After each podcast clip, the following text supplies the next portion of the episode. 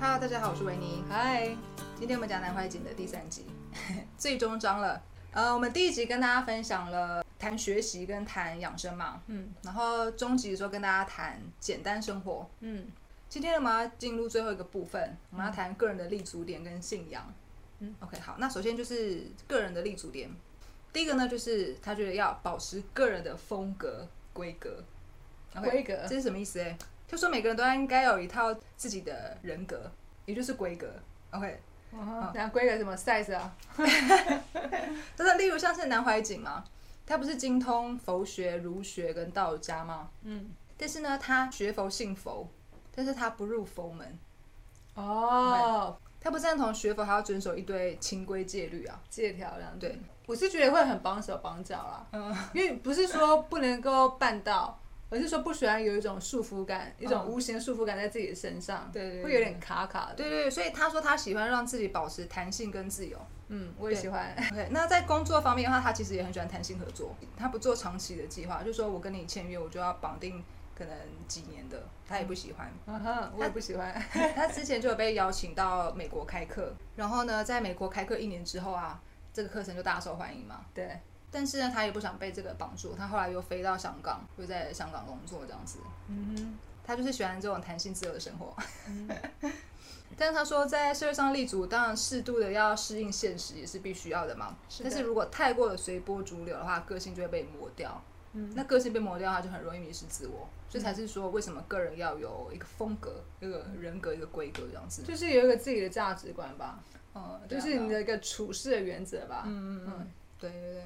那当然要有自己风格的话，就是要独立思考嘛。就说嗯你在学习的阶段之后，要去训练自己要审问之嘛，要慎思之嘛。这个就会变成说，你有一个信念是别人怎么讲都不太会动摇的啦。对对对对。然后后你你要这真的很确定，就像是说极简生活，基本上就是已经在我们内心了嘛，嗯跟跟时间在我们生活，对比较不会说呃，因为你觉得讲了要买这个要买这个，然后也其实有很多的一个证据也好，或者是说你的好处论点也好，嗯好处也好，我也不会被打动。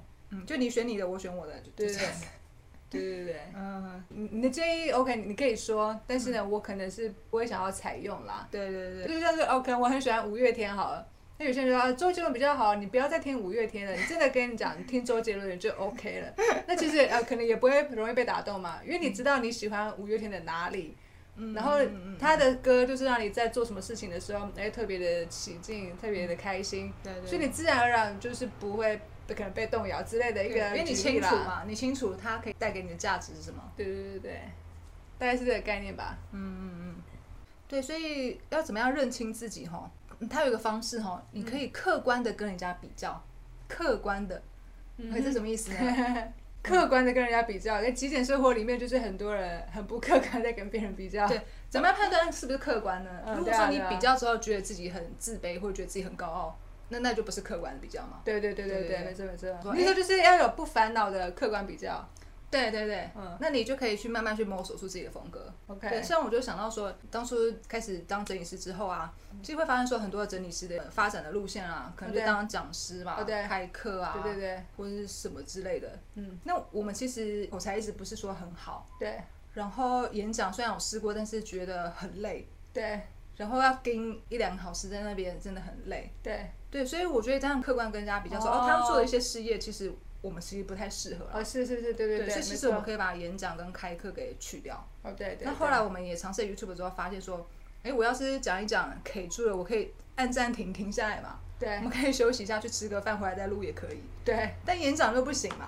哦对对没错，你想要全神贯注的那两小时里面嘛。对对对，所以我觉得这样透过这样客观的比较，哦就会知道说，哦，其实我适合走这个路线，那这个路线讲师的路线，我们就放弃好了，对对放弃对。也很好。对对对，那适合的人，他们自然会去做这个形式这样子。对对对，嗯嗯哼哼嗯哼，哎、我觉得这样就是更认识自己，你就会建立一套自己的风格嘛。确实是这样子啊。嗯嗯，对啊。这就是客观的比较的好处。没错，嗯但是其实我们在我们的形象整理师课程里面有讲过，就真的找到自己的个人风格啦。嗯，就说形式有很多，有很多不同的形式都可以协助更多人，让生活更简单。对，对一样是整理教对整理哦，可以的方式实在是太多。有些人可能是，对哦、啊像我们经营 YouTube，那有些人可能是经营粉砖也可以嘛，或者对写文章也可以啊，到对府整理也可以嘛，对对对，演讲、开课、线上课程也都可以啊那。就是个人的立足点了。嗯，嗯，就是可能做起来比较呃事半功倍的方形式。对对对，比较顺手顺流的。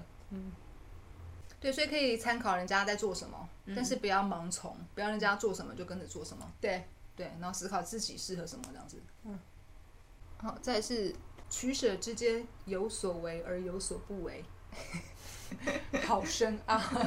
嗯，南怀瑾他做的所有事情当中，大部分都是为了要弘扬中国传统文化啦，推广文化跟培育人才嘛。那他就比较不会去涉入政治方面的东西啦。嗯，对，就是会选择说他到底要做什么这样子。嗯他有所不为的事情，大概可以分成两种，一种就是政府已经在做的事情，那哦另外一种是人家已经在做的事情，那也就不碰了这样子。 ，OK，嗯我感觉有有所不为是比较像我们之前分享那个没办法清单，所以他这个并不是没办法，而是说他就不去做。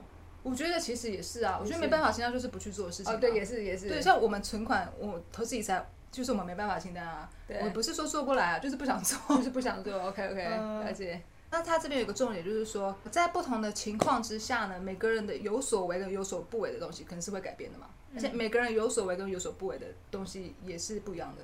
嗯就像是呃对啊，我觉得有有些人就是适合买房嘛，啊，有一些人就不适合。像我们可能就是不买房嘛，嗯，我们这是我们的不所为，但是对他来说，那是他的有所为嘛。对，也是不需要去跟他比较，然后就是是要去找出自己的有所为而有所不为的事情。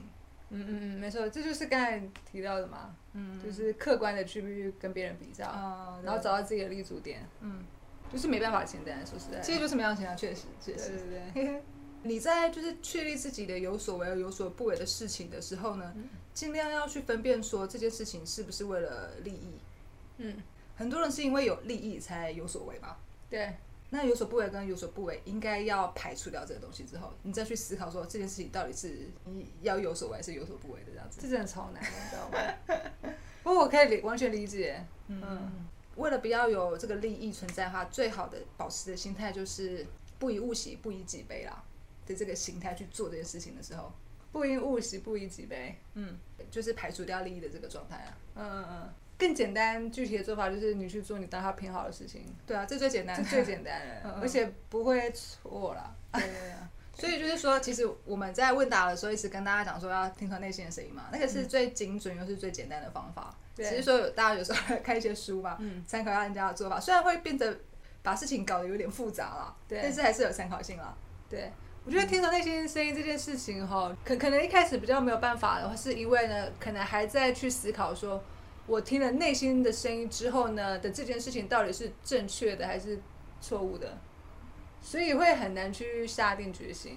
但是又有一个很妙的状况，会是说，当你听从你内心真正的声音的时候，其实也未必会有所谓你觉得的好的结果、哦。嗯因为所谓的一起看山不是山嘛，嗯，就算说你真的去 follow 你的内心的时候，然后结果发生了一些你觉得不希望发生的事情不。需要发生的事情，可是那并不是一件不好的事情。对，但是那那这样子，你会觉得说，那我还要发呃我的内心声音吗？万一还是会发生我不喜欢的事情，那我干嘛？可是你做原本的事情，也是可能会发生不好的事情啊。对对对对你永远就没办法知道说你到底是听从内心还是不听从内心，哪一个是会发生好的事情还是不好的事情。对，对，所以我是觉得说，你去 follow 你的内心声音之后，然后可能还发生一些自己不喜欢的事情的时候，就是可以去思考说哈，哎，这个是我想要还是我不想要的啦？你会更清楚，你会多了更多的清楚嘛？对对，因为碰到不好的事情的话，对你可以知道说呃那个是你不偏好的嘛，对你可以知道这件事情，那这件事就是礼物啊对，。因为那个就是在第二境界嘛，看山不是山，看对水不是水的那对对个对境界。对，我们会发现说啊，洋装我们不喜欢穿嘛，对对对，但是就是发生说啊，可是我怎么办？衣柜里面有二十件，哎 啊那这样怎么办？那就是要清除内心的脏污啊，对对对，那些就是内心的脏污。 对啊，那这就是一个学习的机会。对对对，所以呢，还是只能 follow your heart。这样子走下去，你最最后会发现说你走的是对的啦。对，只因为是说哎你不要后面才会走，发现。 你不走那个所有的挫折好了，跟不喜欢的事情的话好了，你会没办法知道的更多，对对 对。那个清楚会出没有。就是那个痛苦、那个挫折、那个不喜欢的事情，哈，才可以让我们的生活完整起来啦。越多的痛苦的话，就会有越后面就会越多的快乐啊。对，因为痛苦跟快乐是在一起的，是合一的啊。对啊，对啊，你不能只选一边啊，就因为东西没有绝对的啊。对，你这是一个 set，你要就是一整组拿去。 谢谢谢谢。我拿走了，那你说你真的追求那个所谓真的很轻松快乐的事情，它一定也背后也是有包着另外一块东西啊。对，不还要有以一为绑在 一起，只有这块东西。对对对，对啊，这就是有趣的部分，真的很有趣。太好玩了。接下来是呢，明知其不可为而为之，好、这是什么意思呢？哎，啊，他会说特别要讲得那么难，但是就很好玩。儒家思想嘛，我觉得这个意思就是说，好像不可能，但是呢，因为你内心觉得这件事情是对的，所以你还是去做。嗯，大概是这样啦。那像南怀瑾呢，他说他很想要续编《四库全书》。嗯哼，四库全书是在那个清朝乾隆年间，几百人之力，耗费几十年，才去把这个四库全书给做好嘛。对但嗯是其中因为乾隆他有一些偏好，所以删除了很多内容，对，不完整。对，就变不完整嘛。所以南怀瑾想要把那些东西给编编好、编完整这样子。嗯嗯嗯，但是就是必须要有很多的人要一起投入嘛，而且对工时工程又很大，那又没有什么利益，对。但是他还是想继续做这样子对。做这件事情的话，这就是为什么人类的科技跟社会发展会这么进步嘛，就是明知其不可为而为之。对，人类怎么可能会飞到天上？人类怎么可能会上月球？这些东西也觉得很压抑嘛。对啊，对啊，然后还有之前有个什么外国人男孩哦，他想要净化整个整海海洋洋，对，这个也不太可能吧？可对是就是会有人想要去做这件事对对情，对对，这就是很妙啊。是的，对啊，没错没错，那这这几个举例当然都感觉很离我们自己很遥远啊，但是其实就是这个概念。嗯，哎，那你最近不是在写小说吗？对啊，你觉得写小说也没有什么利益啊，对但还是想去做这样子，对对对好像有点像是这样的感觉。啊对，，我觉得是的，是的，是呢。开心呢。但是像我们就是只拍 YouTube 影片嘛，嗯写文章，啊然后我们也也不太接什么合作，也不太演讲，对啊，都不做。 就不想做。都不想做哈。然后好像看起来，好像看似是选择一个钱赚的比较少的方式，但是我们赚了其他很多很棒的东西。对对对，就看你是要钱还是要其他。 这是第四个部分哈。第五个部分，我们来谈信仰。嗯，好，他说如果可以找到一件值得终身追求的东西，虔诚的相信它，积极的实践它，就可以让一个人的身心安住，这就是信仰。就是一种价值观嘛。啊，他说它可以是一个宗教，可以是一种主义，可以是一种哲学观念，一种学说，或者是干脆就是某个人或是某个事物，嗯，像是钱，有些人的信仰嘛，就是这些资本都主有义嘛，极简主义嘛。对啊，极简主义你的信仰是什么？小思，这个信仰哈，不可以跟大家讲。小思，OK，在有一个信仰之下呢，仍然不能被他绑住嘛。哎但是你要有一个信仰，哎但是又不能被他绑住，这是什么样的一个概念？ 哇，这不就是佛陀所讲的，就是说法，但是不能被那个，但是又说了又不是法。尤其不能盲目的崇拜偶像啊！我觉得如果你发现自己吼某一个人或某一个偶像、某一个谁谁谁，你觉得他讲的就是对的，就是太崇拜他的话吼，那当然就是要停下来稍微检视一下啦。像是南怀瑾他吼，就刚刚他讲嘛，呃，他信佛，但是他不崇拜佛嘛，嗯就是也不会迷信有关于所有跟佛法有关的一切嘛。嗯他说佛是人人心中都有的那个智慧啦，并不是一个偶像。对啊对啊。那你的信仰是什么？我的信仰就是世界就是一个游乐场，对啊，就是来这边玩的。这就是我们的信仰。